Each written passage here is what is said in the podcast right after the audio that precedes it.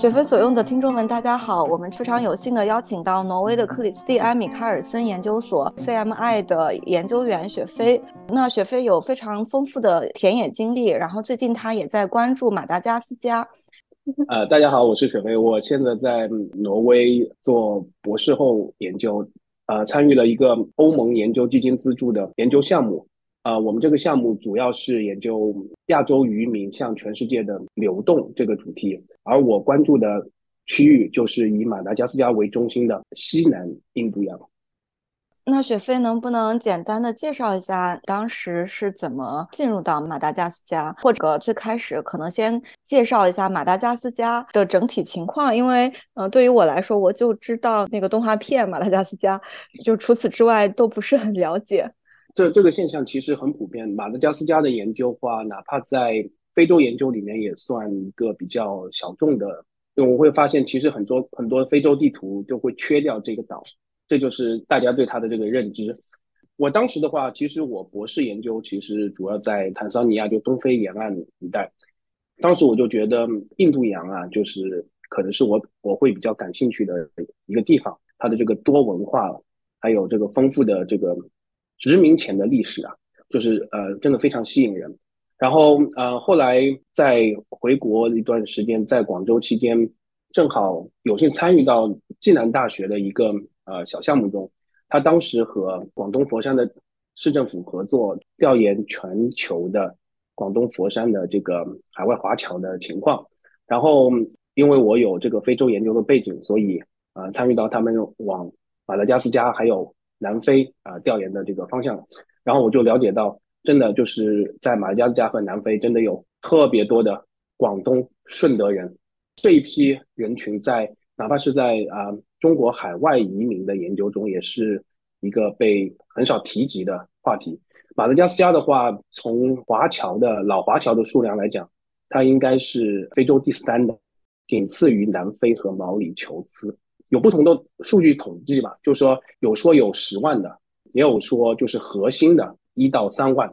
然后如果你把这他们一百多年以来取当地人生下来的这种混血都算进去的话，可能就是应该是有上百万。那为什么马达加斯加能够吸引那么多的华人移民呢？我觉得这就涉及到印度洋的这个特性了。马达加斯加在印度洋的特性就是它本质上它不是一个纯粹的非洲国家，它是东南亚的。最边缘和非洲交界的地方，一半东南亚，一半非洲。虽然很多人没有去过马达加斯加，但是都会知道，就是马达加斯加人他是从印尼过去的。那当然背后的呃那个历史很复杂，但是从总的来讲的话，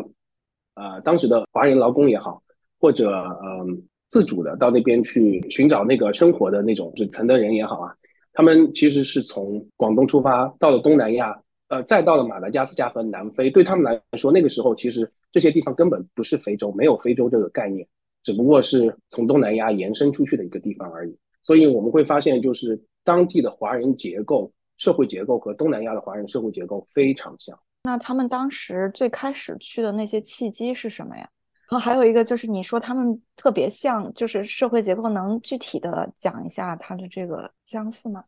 契机的话。就主要有两种人嘛，一种就是呃契约劳工，法国人带过去的，然后当然还有英国人带到南非的契约劳工。但是契约劳工的话，大部分人其实是回去的，但是因为有契约劳工这个交易的存在，然后当时的从亚洲到非洲沿岸的这个航运网络其实很发达，所以也会有很多人过去讨生活。呃，这些人很多就留下来了。我在马达加斯加就认识到一些他们的中间名字。带广东话小名的，他们就说他们可能就是一奶奶的爸爸，名字就是这个，都不知道他的全名，但只知道他的小名叫这个，所以他们这个家族就每个人取名都会把这个名字放在自己中间名，然后到 Facebook 上一查的话，就是能查到几百个，那相互不认识，就说明就就是散得很开了。然后在当时他这个祖先是在干嘛的呢？就是是做贸易卖小商品，这个在东南亚也很常见，他们可能。就是先到东南亚，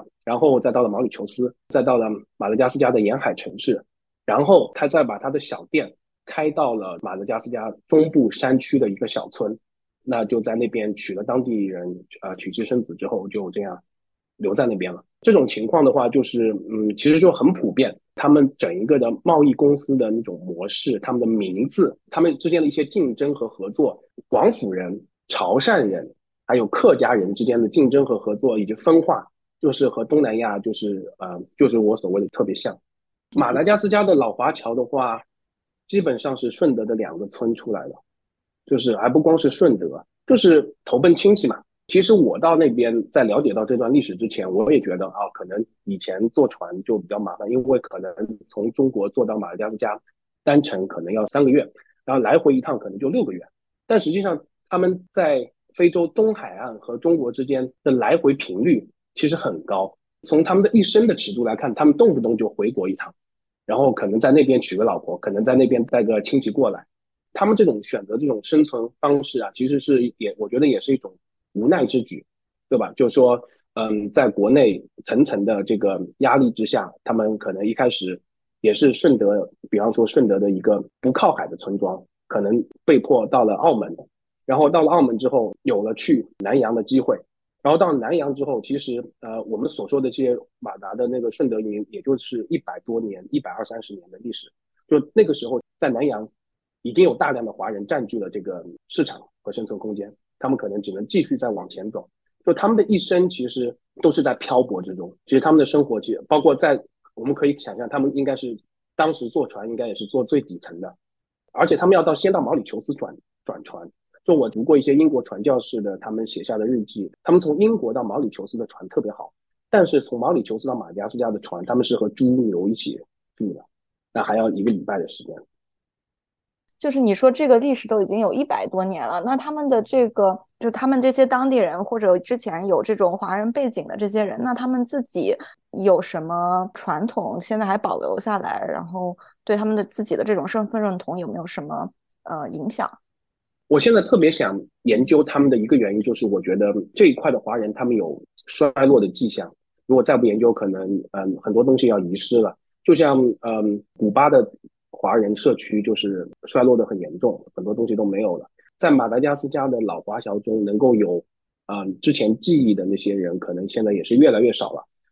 在年轻的一代人中啊，就是说很多人其实还是融入了马达加斯加的主流社会啊，把名字也换掉了，也不会说中文。但是，嗯，也有一些还是对中国的这个认同感很强，努力融入中国的这个发展。这个情况就跟毛里求斯特别像，毛里求斯的华人特别的爱国，然后马达加斯加也有这么一群，就是嗯特别喜欢中国文化，然后他们的护照其实还是还是中国护照，就他们可能在那边祖孙三代都生生活在马达加斯加，但他们的护照是中国护照，只是在国内是没有户口，然后在马达加斯加拿长居。我加了几个人的微信，他们的微信地址是广东佛山，我看他们的朋友圈也经常回去。但他们是出生在马达加斯加，长在马达加斯加了。那他们说说粤语和普通话吗？我遇到过的年老的，呃，有有只会说粤语的，而且因为我的粤语也是三脚猫，其实不太听得懂，因为他们说的是顺德的一种方言，不是标准广府话。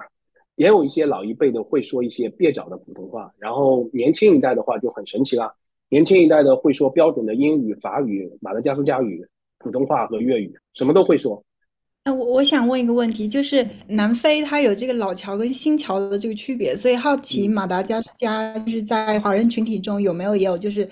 可能已经移民两三代的，然后和呃现在世纪初就中非关系加强之后呃新来的这些移民就有没有这个区分啊？有，嗯，而且很明显，他们哪怕这个经营的内容，包括呃就是和当地人呃的关系什么的，都是有明显的不同。我觉得应该和南非情况很像，因为南非有一些老侨的社会，比方说德班和伊丽莎白港，他们也是顺德人，所以就是是同一批人。但马达加斯加，我觉得和呃南非有一个最大不同是老乔的这个文化，老乔的生活嵌入到当地人的文化和生活之深，应该是别的国家没有的。他们当地人不觉得老乔的中餐是中餐。虽然他们名字里带中餐，但他们觉得是马国自己文化的一部分。马国餐包括他们本土的马国菜，包括一些啊法国来的菜，然后包括广东菜。那这些马达加斯加的广东菜，它有没有经过一些本地化的过程呢？我知道像秘鲁的中餐也经历了本地化吧，也被当地人认为是秘鲁文化的一部分。在马国就是可以点到广东师傅的菜，就是餐馆。但是更多的是基本上在任何一家马达加斯加本土的餐馆，不管从高级的啊酒店里面的餐馆，还是到路边的那种就是路边摊，你都能点到广东炒面、广东炒饭，当然就是他们理解的广东炒面和广东炒饭，然后还能点到叉烧，还能吃到空心菜，就去一趟菜市场就会发现有很多 熟悉的东西。哎，我好奇，那你觉得为什么就马达加斯加的老乔能够融入的这么好？这个问题确实很值得思考。我觉得主要是原因是可能当时的法国殖民者对中国人的这个政策啊不算特别差，他有分而治之的政策，但是他还是利用了中国人，因为马达加斯加太大了，法国当时统治并没有深入到特别深的地方，当时的经济运作它其实还是有赖于中国侨民。包括我之前在图书馆里面翻到的一些啊，马达加斯加独立前后的一些广告也好，政府出的册子也好，上面的一些船运公司或者贸易公司，它其实都是华人开的。它马达加斯独立时候有一个，就是相当于接近垄断性船运公司，看名字以为是法国公司，但是我到了那它的首都，在那边有一天在瞎逛的时候，发现它原来的那栋楼上面，它居然标着寿字。然后我就问了一下，然后他们就跟我说啊，这个是这栋楼现在已经荒废了，但是之前是这个这个公司的总部什么什么什么。那可见就是和和中国商人应该是有很深的渊源。要不然我们先拉回来，先介绍一下这个马达加斯加它整体的一个历史，这样的话我们可以更好的了解到底这个华人到底什么时候进入的，然后呃对整体的这个有什么影响。还是回到那句老话嘛，就是说马达加斯加的地理位置在非洲其实有点偏。真的是属于啊偏居异域，在印度洋上的位置，它其实又有点靠南，所以它的军事重要性其实也不是很强，所以真的是被不管是非洲研究者还是说印度洋的研究者都有点忽略。从它的历史来讲，它其实从非洲大陆脱离出来的一个岛嘛，然后在它第一批人智人登上这个岛之前，它上面按一种说法是没有人的，只是动物的天堂。号称它是世界第八大大陆，因为它独立演化出来了很多神奇的动物和植物，对吧？包括狐猴、变色龙什么的。现在普遍接受的说法是，第一批的登上这个岛的人啊，是从现在的印尼过去。但当然那时候没有印尼这个国家，就是那边的一些岛上的一些人，然后在他们可能遇到了飓风偏航了，然后就到了马达加斯加，就在那边开始慢慢的啊繁衍分化。这个大概是一千多年以前的事。还有理论说，在之后啊，印尼还有一批人过去，甚至可能就是嗯，博罗浮屠，就是在中爪哇的呃一个佛国，他那边啊发生了火山爆发，然后有一批人逃难逃走了，然后他们可能也到了马达加斯加，因为到了一个巨大的无人岛之后，这些印尼人的祖先他们就迅速的分化，有一些人留在了海岸，然后有一些人就是进入了中部山区，然后它整一个海岸就特别热带雨。山区的话就呃有点冷，冬天的话甚至可以到十度以下，甚至有的有些地方可能还会下一点点雪。那因为山区的这个自然环境，其实一开始对当时的生产力来讲是有点恶劣，所以山区人一开始是比较落后一点。而沿海，尤其是马达加斯加北部的人，迅速的被纳入到了阿拉伯人的奴隶贸易体系中。然后包括到后来又有一批东非的人坐船到了那个地方，其实不是很远。因为他们东非人可以从先坐船坐到科莫罗，然后再从科莫罗到马达加斯加，哪怕是独木舟一晚上就够了。马达加斯加北部的文化其实是属于斯瓦西里斯瓦西里文化的边缘，所以他们当时是比较稍微先进一点。所以，嗯，最早的时候是阿拉伯人借着沿海的马达加斯加的一些小王国到内陆去抓奴隶，然后再卖出来。沿海的人。呃，就偏黑一点，因为它混入了更多的这个从非洲大陆过来的班图人的基因。呃，山区的人你会发现，就是他哪怕到现在，他就长得就是呃更东南亚一点，就相对保持了就是他原来的那个祖先的长相。但是，嗯，后来山区的人点对了科技树，发展了集约型的水稻文明，然后就是又有一个国王统一了一些小王国之后啊，就说可以可以养活更多的军队了。反过来。向两沿海地带扩张，所以葡萄牙人到来的时期，呃，我在讲那个一两百年的尺度，那段时期可能正处于中部王国向两边征服扩张的时期。后来当然葡萄牙人只是在沿海建了一些据点，然后最后是法国人来了，然后英国人也来了，但是他们一开始都没有把它殖民，只是把马达加斯加沦为一个半殖民地半封建的国家，和和晚清的史特别像。呃，法国人、英国人还有挪威人都过来传教，他们的国王、女王一开始是反对这些传教士，然后杀了这些传教士，所以他们到那边现在还有殉道者的遗迹。呃，但最后有一个女王，她为了联合英国对抗法国的势力，然后信仰了英国的国教，但最后法国人在十九世纪末组织了一次入侵，他们也是打了好久，最后把这个女王给推翻了，把她流放。然后，呃，这个女王最后死在了法国其他的殖民地，然后最后这个整个国家沦为了法国的殖民地。它中间还有一些反复，但是直到就是五六十年代，非洲的解放运动、反殖民运动风起云涌的时候，也波及到它，所以就是它到五六十年代才独立出来。但是它毕竟是一个法国殖民地，然后就像非洲的其他的法国殖民地一样啊，就是受这个啊法国的文化影响特别特别的深，法语是官方语言。但是，嗯，可能只有百分之三十的人才会说。然后，他整个教育系统都是学法国的，他是半总统半总理制，也是学法。但所有的主要的经济命脉都是还是在法国人控制中。啊，他虽然从法国独立了，但是沿马达加斯加周围整个大岛外周围有四个小岛，法国人控制的，把他整个海岸线锁死。呃，法国人控制着马达加斯加比较重要的一些产业。比如金融，还有比方说它的那一些农作物的收购，它它比较著名的就是香草、鱼，还有依兰依兰，菲律宾传过去的一种植物，都是热带的，它是做香水的那个底部精油用的。这些主要都是由外国人控制的，但不一定是法国人，因为这里面还有一个角色存在，就是印巴人。他们印巴人在。中国人、法国人到来之前，早就通过阿拉伯的贸易体系渗透到了马达加斯加，所以马达加斯加的文化是殖民者的文化，加一点亚洲的底色，再加上印巴人和黑人的文化混起来的。那可不可以介绍一下印巴人在马达加斯加当地的一些产业活动这方面？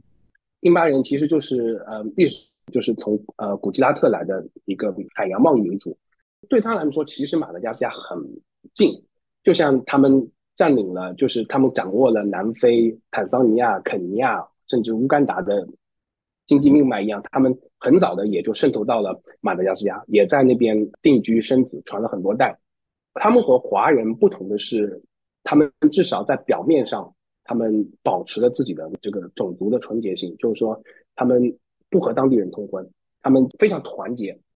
他们基本上是。包括在马达加斯加的一些工程业、农作物的一些收购，然后一些资源的收购，嗯，按照当地人有一个人的跟我说法，就是他们其实有一点影子政府的般的存在，就像南非的古普塔家族一样。他们其实自己也不知道他们是哪里来的，他们称他们的那个人只有一个词叫卡拉纳，所谓的卡拉纳都是信伊斯兰教的。但是我在路上能够问到的。很多人跟我说他们是古吉拉特。哎，那那我们比较好奇的也是，就那在马达加斯加，它有没有跟像南非一样的这种关于你的种族的这种划分或者标识啊？以前是有的，尤其是在法国殖民的时期，它是有的。很神奇，就是在五十年代的时候就已经有一个娶了华人的一个法国人做过这样的研究，居然还有写写了一本书。马达加斯加的华人，然后他当时就讲法国人当时对华人的一些管理措施。我查到了一些资料，就是说法国人其实在马达加斯加独立之前啊，还一直鼓励本国人移民马达加斯加，相当于去开荒。然后呢，他会把这种小册子上他会写的，就是说我这个城镇有多少人，印巴人有有有多少，他的印巴人他就用 Asian，对吧？法国人会有多少？然后这个地方可能还住了一些希腊人，他可能也写华人，然后写了多少，就是他对这个当时的当时其实人也不是很多，所以他都会有一个非常详细的统计和区分。嗯，那他独立之后，那这些政策还有没有？那他有没有一个什么主要的民族？截止到目前为止，所有的总统都是来自于就是他的主流民族梅里纳伊梅里纳，就是中部山区的点对的科技树的印尼民族。就是特别特别印尼，就是你到了他那个首都之后，你会就我就会觉得这不像非洲，就是东南亚的一座城市，它朝印度洋的朝东的一些海港，它也特别的东南亚，就是感觉像到了印尼偏远的一个小镇上一样。而如果它朝西，我觉得就回到了坦桑尼亚，只不过那些人说法语。那那我也比较好奇，那他们这个语言，就是你说就有印尼的，那他们除了这个法语之外，那他其他语言是不是也是一个混杂的？去之前其实还信心满满的，嗯，哇，我毕竟还会一点斯瓦西里语什么的，可能他这个语言是斯瓦西里语混印尼语嘛，可能也不是很难。结果到了那边一发现，比想象中难多了，词特别的长。我现在最大的一个挑战，包括接触人也好，就是他们的名字实在是太长了，根本记不住。它的很多单词也是这样，当然它有一些简单的，和印尼语里面和呃斯瓦西里语言是一样的，就是上手比较快。但是往深入的学就挑战很大，因为它有自己的文学传统，有很多的诗歌集、小说。我在当地的旧书市场还淘了很多，然后就是但是都没有时间去找人翻译。所以它有自己的文学传统，就导致这整个语言的深度啊，就是完全不一样。然后呢，又说到法语这个问题，我也会一点点生存法语。但是，呃，情况又和我想象不一样。它整一个国家的法语普及率可能不到百分之三十，官方数据是百分之三十。它本地人的教育实在是太差了，呃，基本上学生的话就没有老师教。他当地人说法语带了一种马语口音，在马达加斯加做调研，比啊比我之前去过的一些非洲国家都要困难一点。呃，首先是交通实在是太差了，它这个岛差不多有啊。日本的本州岛那么大，但是这个交通啊，就是说，呃，三百公里的路，它最好的、这最重要的国道，呃，大概要开十二个小时以上，呃，然后呃，如果去它南方一些就是比较偏远的地方，两千两千公里路，小车也要开三天，这还这还不算中间万一被打劫了的情况，所以它导致。导致他这个国家出现了一个什么什么问题？就是说，呃，越偏僻的地方、越穷的地方，物价越高。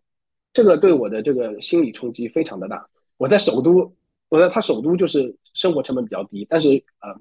到了乡到了乡下之后，发现比那个在首都消费的还要高。呃，然后又在看着那些人比比比首都更穷，然后就就这个这个落差特别大。然后嗯，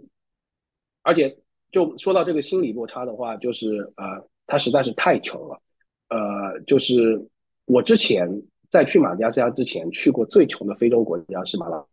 阿维，就是啊，真的是挺穷的。然后因为穷导致它的物价也很低，而且马拉维是一个狭小的内陆国，什么都要靠进口，也没什么资源。马达加斯加比马拉维还不知道穷多少，就是一个没有底线的穷国。大概嗯，它按人均 GDP 的话，可能非洲倒数第五左右吧。那剩下四个都是打仗的。然后按人均的这个营养水平的话，可能是非洲倒数第二，不到倒数第三。就它是一个没有打仗，但是比一些打仗国还要穷、还要还要惨的一个国家。我在某一天看到一个很惨的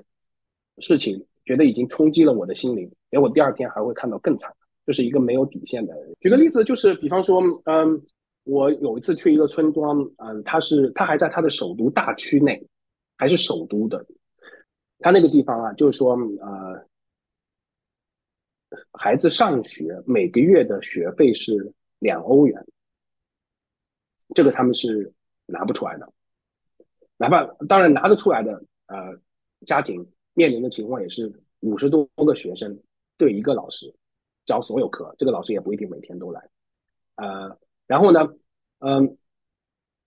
他为什么会拿不出来呢？因为他每天的整个家庭的收入可能只有两欧元，甚至一欧元都不到，而他家比方说有四个男孩，母亲还得癌，然后他们就，嗯，呃，这个孩子有一个孩子就跟我，呃。要了这个，嗯，他之后整个高中一年半的学费，一共也才二十多欧，我就全给他了。到他家参观了一下，看了他这个母亲那个，嗯，弥留的母亲，然后我第二天就走了，非非常冲击。到到我在路上听到这个消息的时候，这还是首都大区内的。嗯，我想问两个问题，一个是，嗯，就是为什么会经济发展水平这么差？然后另一个是它的这个，比如说经济结构，就可能，呃，就经济结构跟种族有没有关系？因为刚才听起来好像印巴人啊、华侨啊，就还是做生意的，还挺多的。那他们的经济状况会很差吗？就是经济结构跟这个种族结构之间有没有什么同构的，或者说什么样的关系？对，我觉得，嗯，造成造成这个国家那么穷啊，就是嗯，有三个方面原因。一个就是他他因为他他种米，所以他其实维持了一个他的米在基本上勉强够自给自足。然后这些年，当然这些年已经发展到还要进口，呃，但是他基本上勉强自给自足，就导致了，呃，大部分人可以维持在一个低水平的温饱上。然后再加上呃社会社会社会经济结构的不平等，那些人没有根本没有改变命运的机会，那他们就被困在了他们原来的这个呃这个这个底层，至少但还吃得饱饭，啊，所以他们可能也没有去想要去有多大的改变的动力，这个我觉得可能是呃最根本的原因。从他内政来讲，呃，马达加斯加的这个政府，他呃。就是和非洲的那种，就是啊啊，守门人政府很像。就所谓的守门人政府，就是他就是在那儿啊，在进口出口之间架一架一个门，在那儿他只管收税和和和那个捞钱就可以了，其他他都不用管。然后收了税捞了钱之后，他当然那个总统全部移民法国，就是呃所有的官员都移民法国。呃呃，他现在的总统其实是两本护照，他其实是个法国公民。都都都是都是这样的政府，然后他们还和那个呃本土的那个，因为呃法国人带去的天主教，本法国人带去的天主教，还和本本土的这个就是一些比较传统迷信的那些传统宗教结合，就是当地人真的是嗯本身就缺医少药，然后呢呃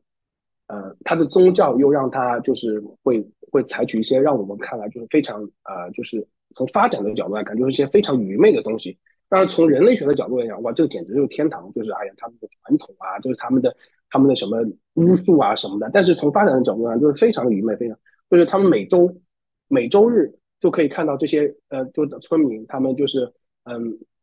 会拿着家里的树叶到村里的教堂，然后让牧师那个沾点水，然后拿回去就能治病了。然后再再治不好病。那就到那个自己的那个家族的墓地里面去，把祖先的祖先的尸体拿出来，跟他说两句话，求他保佑一下，然后放回去，然后，然后，呃，就这这个当地农村的生态就是这样的，就是就看着就是很无语。刚才立方问到的这个，呃，他这个呃经济经济结构和种族会不会有关系？我也是也是另外也是另外一个呃原因，印巴人、华人，嗯。包括欧洲人，有法国人，也有那个呃西班牙的，也有希腊的什么的，他都这个呃占领了他绝大部分的资源，然后又和这个呃政府呃就是有说不清的关系，就它是一个马达加斯加是一个什么资源都有的岛，但是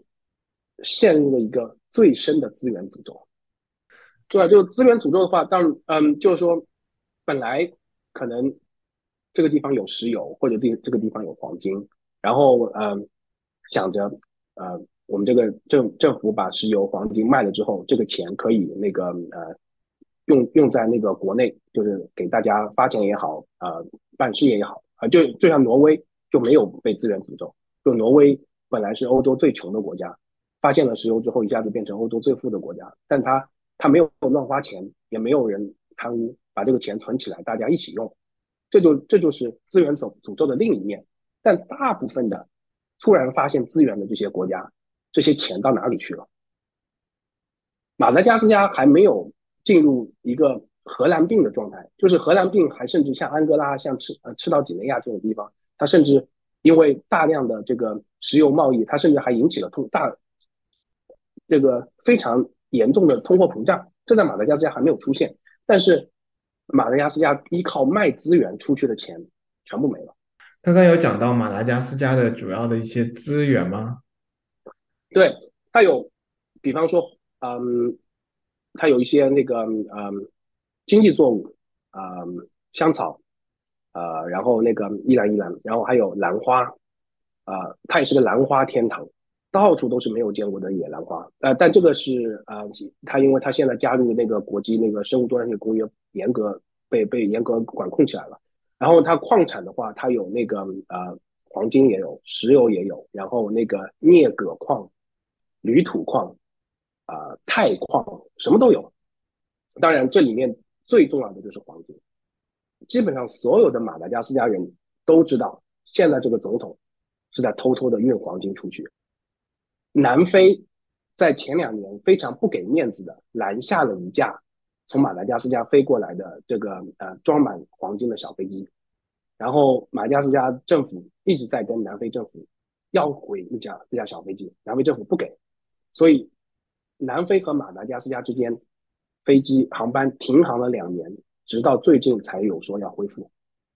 嗯，那我比较好奇，就是他这个情况这么糟糕，那他们当地的这个政治制度是？怎么样的呀？就是他们是也是可以选举的吗？那他是选举，嗯，那对，那如果选举的话，那就是那民众对这个就是怎么反应啊？对这种情况？哦，说到说到选，说到这个这个又又要又要有一个又有个额外的因素，就是他零九年的时候有个政变，然后零九年的时候这这个政变对这个国家影响非常非常的大，呃，就是我到那边，我哪怕第一次去的时候，我就有感觉到这个国家。什么东西都在变差，而这个变差的起点是零九年。就你我住的酒店可以看到，它以前墙上是插卡的，还有一些自动的什么什么东西，现在就全部变成用钥匙了。就是这个酒店设计的时候还是比较先先进的，就是能现在现在就是零九年的插卡酒店变成了二二年的这个钥匙酒店。然后呢，嗯，然后它的路，零九年的时候按照当地人的说法，从马达加斯加的首都到它唯一的一个深水港的这个路三百公里的路，如果开快一点的话，可能五六个小时就开到了。就路是好的，虽然都是盘山路，但是现在就是要开十二个小时以上，十二个小时还是一辆路虎，就是普通小车或卡车简直没法开。他前这个月，嗯，月初这个路已经破到。嗯，卡车司机罢工了，就影响到这个，嗯，卡车司机都不愿意开了，因为一开就容易翻车，所以就是导致他首都的进口货物没法从港口运过来，然后政府才说啊，那我们现在先给你们把路给补一下。那零九年的时候为什么会有的政变呢？这个这个事情，嗯，又要扯到法国，就是说，嗯，他零九年之前的那个总统，虽然按照当地的说法也挺贪的，也造成了一种一很多不平等现象，但他总体。他是嗯往美国靠，然后甚至还在学校教育里面推广英语作为第三官方语言，呃，他应该是在背后我们不知道的情况下，嗯，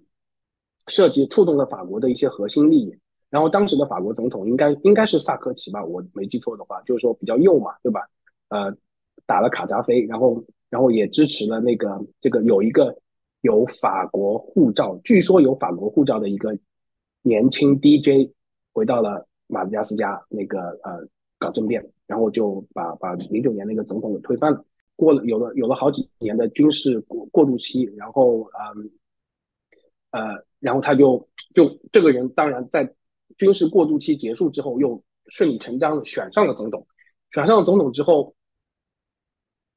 但是他因为已经做了差不多做了十年，他从三十六岁三十七岁开始做总统，做了十年之后，那个任期有十年之后不让再做了。然后他把他的财政部长一个乡村老师推上来做傀儡总统。这个乡村老师做了四年总统之后啊，被他赶走了。然后现在这个总统又是当年政变的总统，呃，继续在做着。然后他今年又要选举了，是这个叫安德里拉乔丽娜是吗？对对对，他是一个，他是他他以前是打碟的，然后到法国之后，呃。呃，遇到了，就马达加斯加，对马达加斯加的一个普通人来说，年轻人来说，最大的梦想就是移民法国。当然，移民魁北克简直是更理想。这个年轻的 DJ 他到了法国之后，遇到了一个啊，据说是遇到了一个，就他现在老婆是当法籍的马达加斯加富商的女儿，所以从此就是走上了飞黄腾达之路。然后在零九年的时候被法国选中，呃，去搞了这个政变。就是他搞这个政变之前，马达加斯加都准备开非盟大会了，然后在在开非盟大会之前一周突然政变了，呃，所有的楼都建好了，这个楼还是中国企业建的。那我看到资料说他他在政面前就已经当上那个首当上首都坦达纳利佛的对他市长了，是吧？对对对对对，就是嗯，他是一个就是他的形象是一个花花公子型的那种形象，被法国人选中。马达加斯加的整一个政治经济生态，用一句那个不怎么准确的话来说，比非洲大陆那些还差，差多了。就有一很多非洲国家，它至少在表面上装，马达加斯加的那个，他们都不装，就很多很多东西都特别的赤裸裸。那就里面包括和和中国涉及的也有一些，呃，就比方说你看那个那个中国公司多惨，给人家楼都造好了，现在现在全是当时当时造了别墅，一个总统一个别墅，然后那个那个别墅直接就荒废掉了，那现在还在那。准备准备会开完之后还能变酒店，对吧？总统楼。呃，可以再讲一下，就是说你刚刚说这个现在的总统他是搞民粹的，那他具体是用什么一套话术来吸引民众的嗯追随呢？话术他就是他不用话术，他就是一一旦需要选票了，嗯，他他中间也有一些什么市长选举啊、区长选举、省长选举什么的，一旦需要选票就发米发油，因为。当地人实在是太穷了，我都遇到过好几次。你给他发一袋大概价值可能两三欧的油米什么的，就是人人家就就就就本就就就就已经很开心很开心了。就嗯，他动不动就发米发油，因为他因为他老婆因为他老婆的关系，他其实在进入政坛之前生意做得不错，所以他其实有有手里有制油厂，有制泥厂。有制肥皂厂，就是这些产业他都有，然后就用用用自己的自己的货就给老百姓发东西就可以了。他的策略其实就是怎么讲，就呃普普通人平时压的特别穷，然后要到选举了稍微发点甜头，因为那些你想那些去周日去教堂去把拿个树叶沾水的那些人，他他是不会去觉得呃想想。你这个政治是多么的清廉腐败，选举的公正什么的，他他只要有甜头，或者他那个牧师或者他那个村长告诉他投什么，他就他他就他就他就可以了。这就是呃这个总统走的路线。那那我比较好奇，那他们有没有反对派啊，或者说一些知识分子？那他们他有反对派，他有知识分子抓马达加斯加那个呃对啊。反对反对派的这个抓还是挺挺厉害的，在不在嗯不算最最厉害，但是嗯还是有一些的。他甚至连国际这种国际反腐败组织的呃那些人他都敢抓，然后啊当本国人他就更不用说了，就抓了直接判刑，然后就就侮辱政府罪什么的三年起，然后这个国家那个奸污幼女罪是一年，啊侮辱政府罪是三年。它它真的是一个独立的小世界，和非洲不一样。你可以说更像东南亚，就是马达加斯加的文化吧。我觉得就是嗯，就三种文化，一种就是啊，非洲人的时间观。如果从啊，就是呃，你们都懂的，在非洲，非洲人的时间观。然后啊，亚洲人的精明和狡诈。然后呃，加那个呃。法国的繁文缛节，这就是在马达加斯加这个，你比方说和他政府打交道的那种感觉，就是这样。嗯，能能举个例子吗？我觉得有点想象不出来，这三个结合在一起是 个什么感觉？就是，比方说那个，我我有一次在那边续签，嗯，就就就搞了我一天的，搞了我两个整天的时间。那为什么？就是说，嗯，我填表的地方。交表的地方和交费的地方，填表的地方我是完全不一样的地方。就是填表的地方，我能理解是他的内政部，就是办护照什么的，啊，他有个窗口，OK，然后就是嗯，就是给外国人续签。那交完表之后，他让我去交费，这个交费就我花了半天才理解。他然后那个人就笑嘻嘻的说：“啊，你就到那边那边那边。”然后我我还在电话里找一个翻译给我翻，都他都没有明确的给我说明是哪里。最后是在两个街区以外的地方法院的一个小窗口里交外国人续签签证的钱。那个办签证的那个人就是个笑面虎，他就是笑嘻嘻的看你跑了好几趟，大热天的。怎么说？就是听下来，马达加斯加除了就本土已经就本土已经存在的这种文化、社会、经济结构，最大的外界的介入其实就是法国。因为你看，虽然中国人有做生意，但是好像 遇到这样的事情的时候，也只是一个生意人。然后，呃，法国不仅控制着主要的经济命脉，然后现基本上也等于控制了他们的政治，因为非常能够左右他们的选举啊、政变啊。就听下来，好像。我个人会觉得，好像马达加斯加当前的原因，呃，几乎还像一个法国的殖民地一样。就我听下来会有这样的印象。当地民众对法国，我知道像西非的一些前法属殖民地国家，当地年轻人对法国的印象是非常负面的。虽然很多人想去移民法国，但对法国的印象并不好。那在马达加斯加，当地人对法国是什么样的印象和看法呢？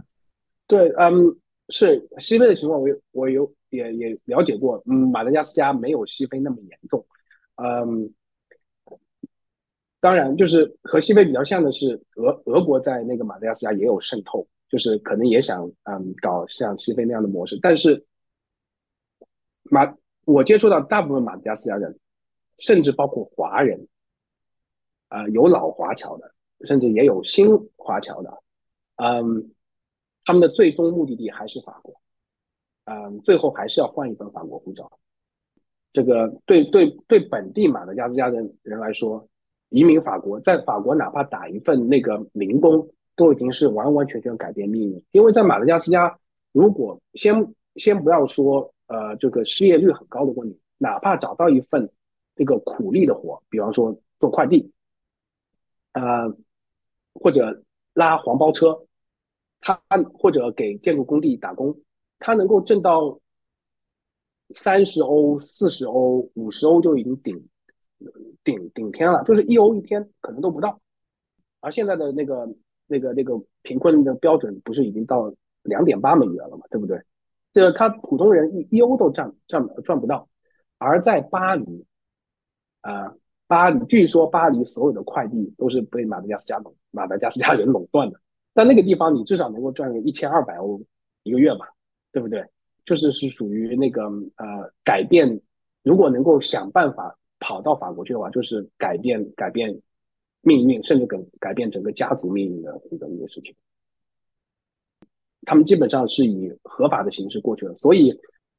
马达加斯加人要出国，他有很多呃限制，很麻烦。就是他们办护照不能随随便便办，他们必须要有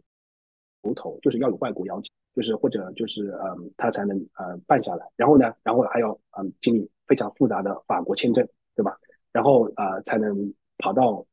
才能到了法国。然后呢，有一些人嗯，但大部分人应该过去应该是以劳工签证为主。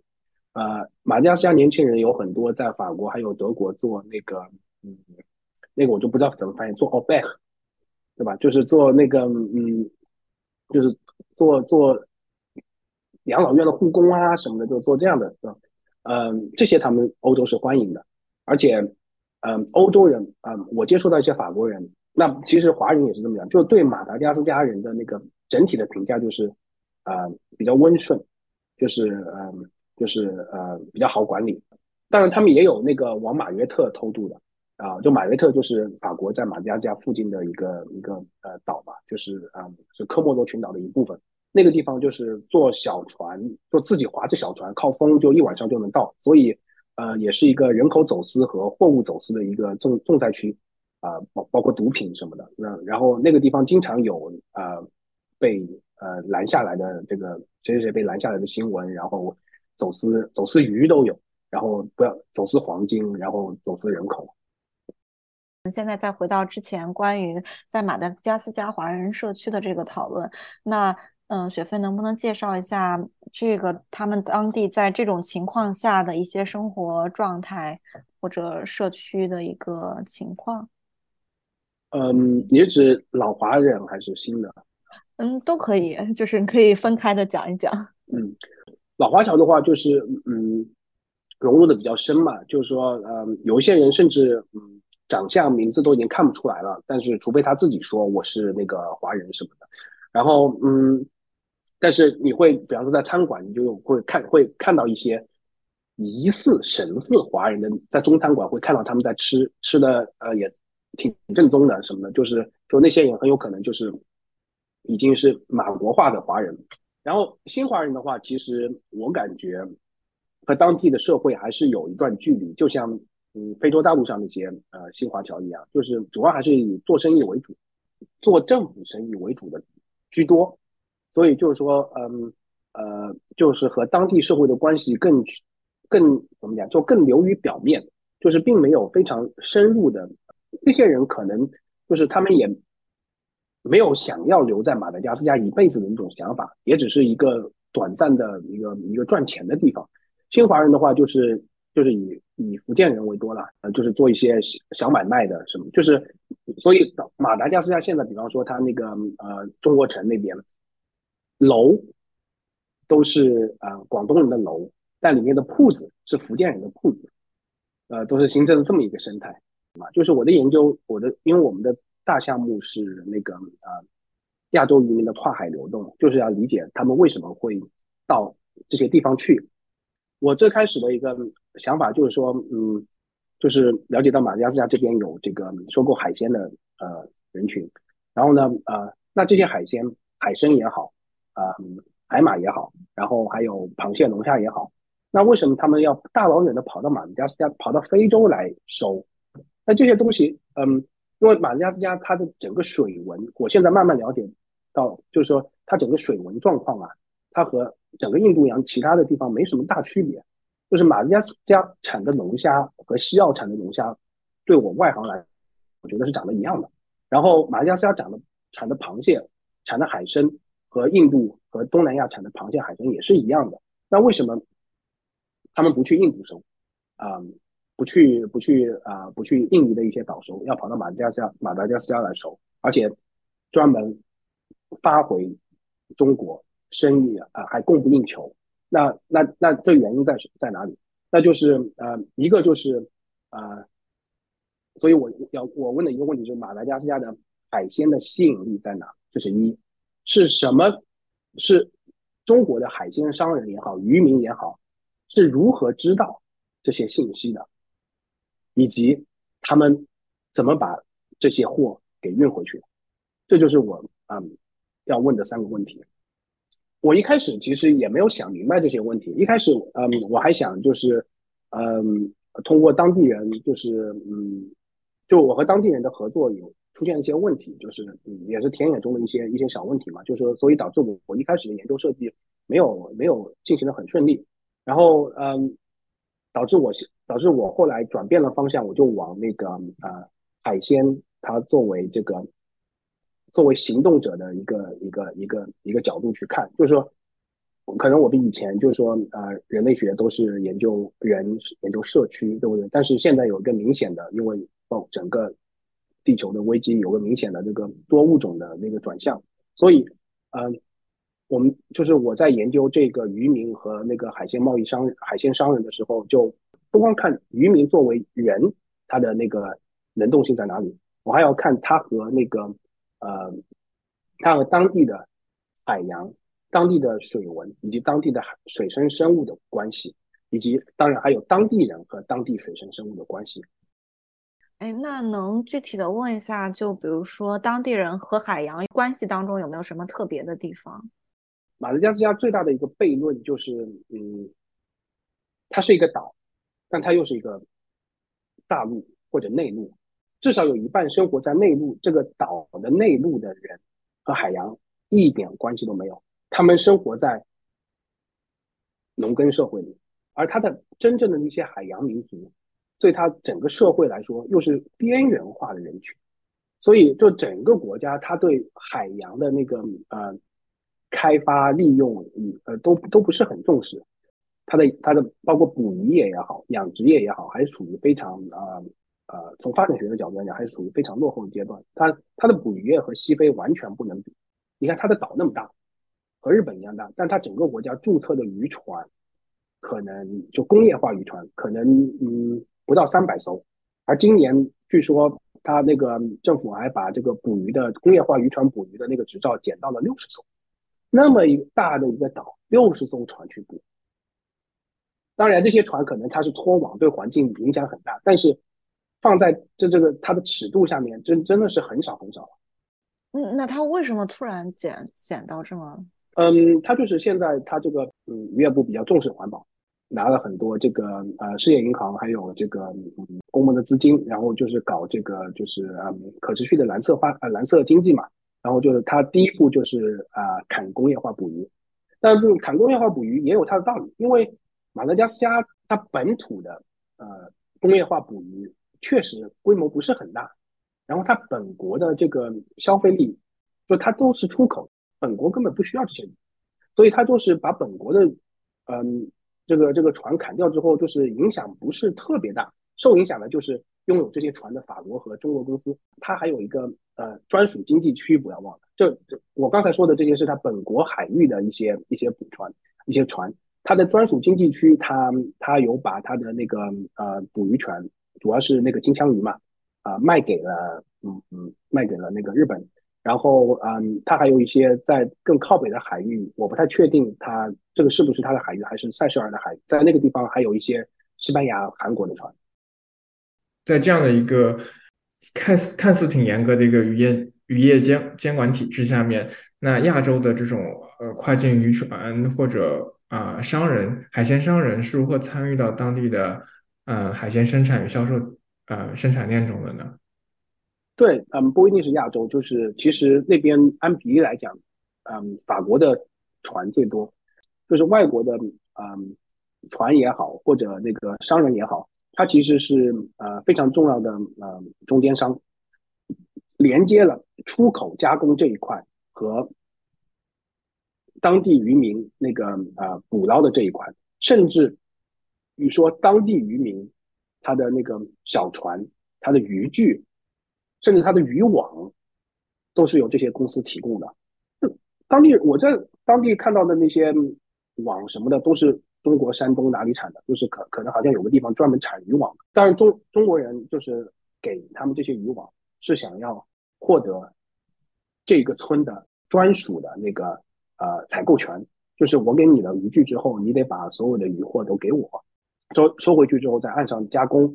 鱼的话一般都是冷冻，然后螃蟹和龙虾的话是有部分冷冻，然后有一部分是活的，然后就直接发回发回亚洲。法国公司的话会更先进一点，法国公司的话它甚至会引入欧盟标准的设备。法国公司的虾还有鱼到欧盟应该是免检的。我还被那个会说中文的警察。抓到过警察局去，就是在马达加斯加一个偏僻的海边小城，我在那儿走着走着，突然冒出来一个会说中文的警察。那一天我还好，不知道怎么回事带了护照，就是那时候我还不住在城里，住在离城很远的一个村里。那要是没带护照就麻烦了。然后那个他把我那个就直接叫到警局了，就是美其名曰那个检查移民。那个地方其实主要就是呃。中国的那个就是海鲜商人和渔民在的地方，可见当地中国人应该是有在之前是有一些呃持非法签证在那边的，所以那个连警察都会说中文。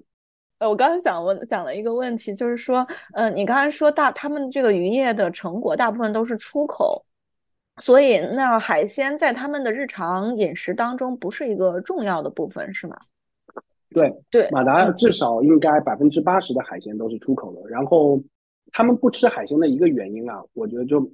我从结构上来讲，就是说它主体民族是呃是是一个啊内陆民族，它不是向海的，所以他们对海鲜没有特别大的兴趣。我觉得这是这是个结构性原因。但是嗯，从现实的原因讲，它这些海鲜产业其实不是很发达，导致它的价格太贵了。在马达加斯加，所有的海鲜，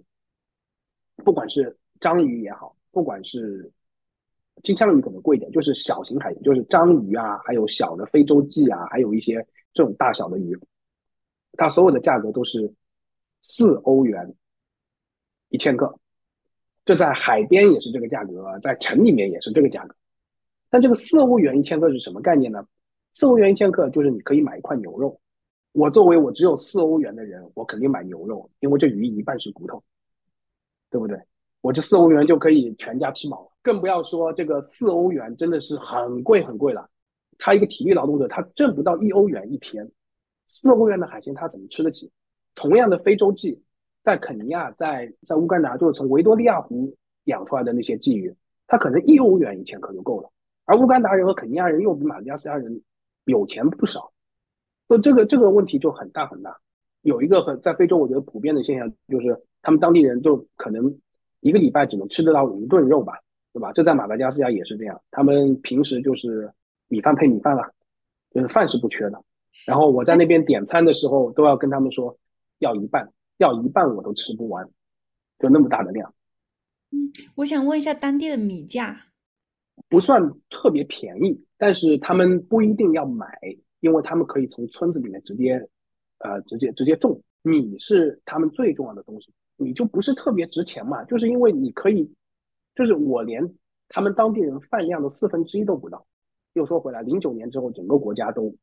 都都衰败了，所以那个。在零九年之前能够勉强保持平衡的大米产业，它现在应该有三分之一需要从啊印度进口。您你你刚才也提到说，那个他们越到越到边远的地方，然后物价越高，那他们但是那些人就越也通常也越没钱，所以我很好奇，他他们到底怎么生活？我在的首都区的农村，我已经觉得我已经看不下去了。然后到了啊，我我去的我主要的田野的地方，在它西北部的一个小城，那个地方就是比首都还要贵一点，但是它因为有外国人投资嘛，稍微稍微好一点。但那边物价已经比啊首都贵了，贵了百分之二十。从首都到它最南部啊，连年遭灾遭遭到旱灾的一个地方，它还有两千公里路。据去过的人说，就是越往南越惨，就是到最后就在呃南边的人，就是因为他已经。截止到现在，就是嗯，已经有至少有三年没有下过雨了嘛，就是它整一个就荒漠化了。吃一些嗯像仙人掌一样的植物，这些植物是需要去采的，采的人就是很容易受伤，可能会吃到海鲜，但是那它马达加斯加南部受灾的地方又是它的龙虾大产区，所以大部分的龙虾它其实他们宁宁可卖掉，也不会去自己吃，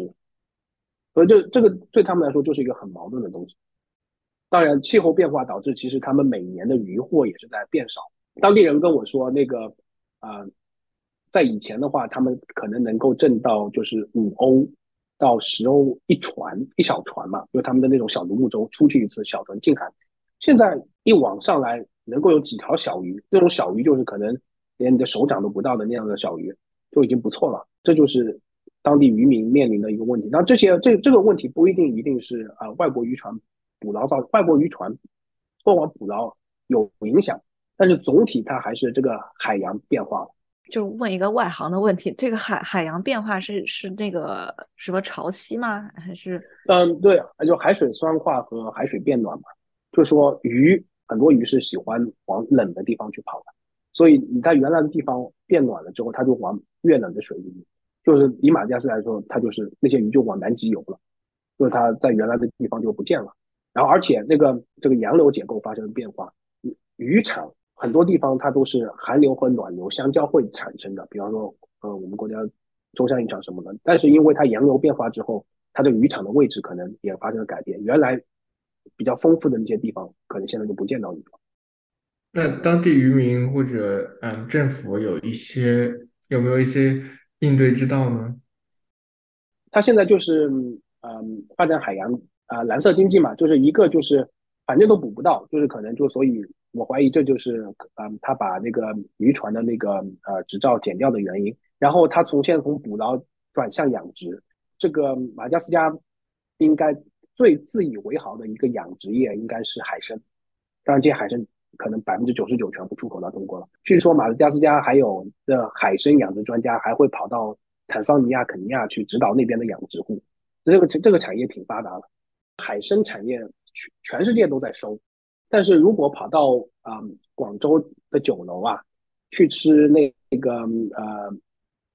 广式的那种炒螃蟹，很有可能吃吃到的就是马达加斯加的螃蟹，啊或者龙虾。马达加斯加的龙虾，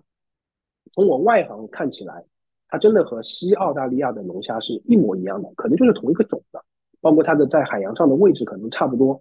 但它的价格可能只有西澳的龙虾的十分之一，不知道他们在国内它这个价格差到底有多少。我可能下一步可能嗯，都希望能够回回趟国，去趟呃华南，然后那个呃考察一下那边的情况。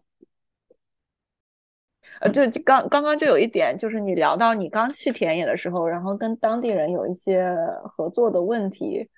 一开始我设计的是，就是嗯，我整个项目设计是和当地的这个嗯，做做渔业、做做做农业的呃，唐纳大学的那些呃呃那个部门合作。然后嗯，我是通过那个呃 WWF 的同事这样介绍过去的，就是然后他们一开始也是回信说，哎，欢迎你来什么的。结果我到了那边，他跟我约了两次，我都扑了空。然后他也没有给我留任何手机什么的，都我都找不到。呃，他也没有给他那个就是，呃，他的秘书，我遇到他秘书，秘书完全不知道。所以就是说，嗯，有一种故意放我鸽子的感觉。那又说回来，就是马加斯加人的文化，这就是那个据说很普遍，这种这种就是他觉得你你是我是一个就是对他没有现实，嗯，没有一个能够能够立马变现利益的人。啊，他就不会理你。如果比方说，我带着项目自己的项目资金去，可能会能给他发点钱，他可能就马上就不一样了。然后，因为我甚至后来还在田野过程中遇到了他的博士，一个博士生，也是在做螃蟹，而他做的螃蟹是做本地的那个价值链，和我正好互补，因为我是做那个本地延伸出去的价值链嘛，对不对？然后我说，啊，那你看，你和我，嗯，我们俩合作，呃，他那个博士生是同意的。可能就是没那么老道吧，结果后来转眼就把我拉黑了。可能跟老板汇报之后，那个说这个人远离一点，呃，这样这这个事情就就嗯影响了我大概嗯一个月时间吧，就是我必须就调整方向，因为一开始设计的方向就是说就是嗯想更多的涉及到那个啊本地和本地渔民更多的一些一些嗯一些角度。然后，嗯，我正好要，我正好想找一个人带我下去了解当地情况的。然后，呃，现在还可以，就是，嗯，找到这样的翻译，但是就是说，就没有特别专业的。那我我想寻求的这个专业合作，就他们就还不愿意，那就我就只能，呃，换方向了。那可能还就刚刚提到了在马达加斯加的一些研究经历。我知道雪飞之前在荷兰读博士，然后现在在挪威做博士后研究。那可不可以具体的讲一下，在这些国家做非洲研究相关的一些经历？啊，或者说，嗯，荷兰、挪威以及之前澳大利亚这些地方有什么不同？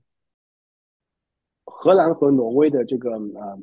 非洲研究差异很明显。呃，荷兰虽然你看，呃，也没在非洲也没有殖民地，但它也有长期的这个殖民史嘛。然后。也是路过非洲，呃，然后所以，嗯，他的整个非洲研究就比较全面啊，从研究政治经济啊，到研究文化历史、语言呢，什么样的人都找得到。他整一个商业兴趣和好奇心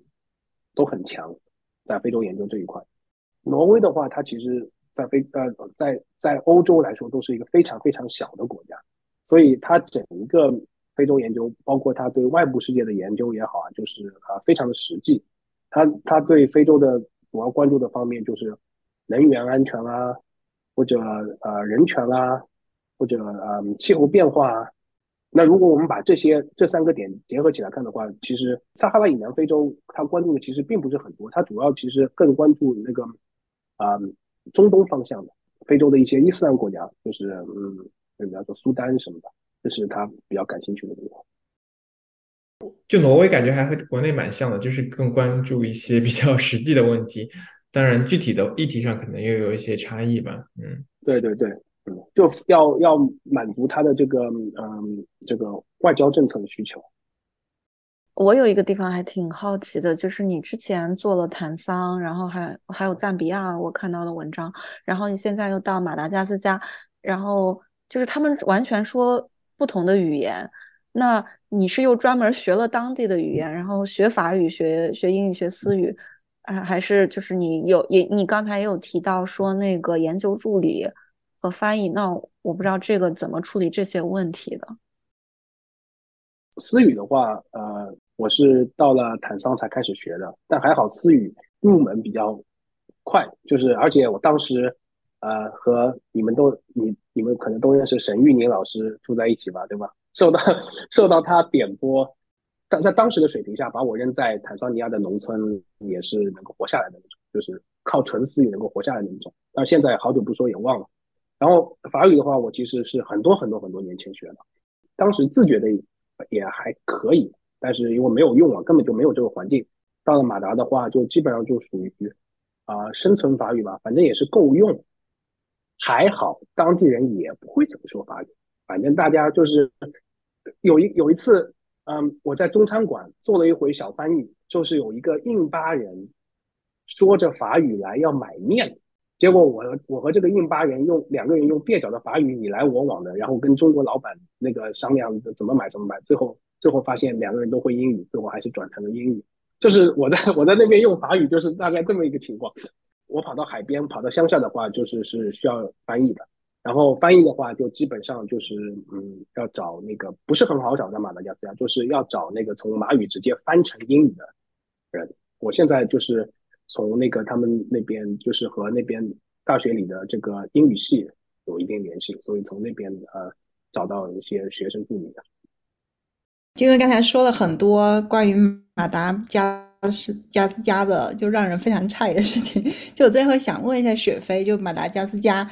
嗯，在你的调研经历中比较积极的一些印象，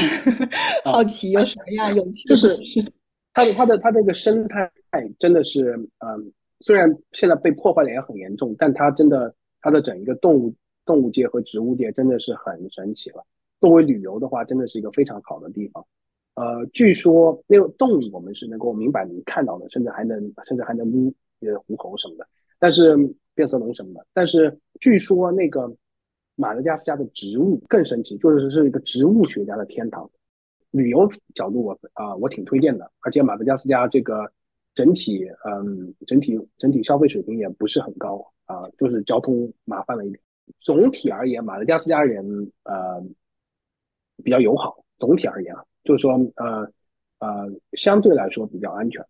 也当然这也是相对的。吃的话，我觉得，呃，对亚洲人的胃来说也会，嗯，相对挺满意的。虽然它本地的一些，呃，改良过的中餐味道有点奇怪，但是你你在路上，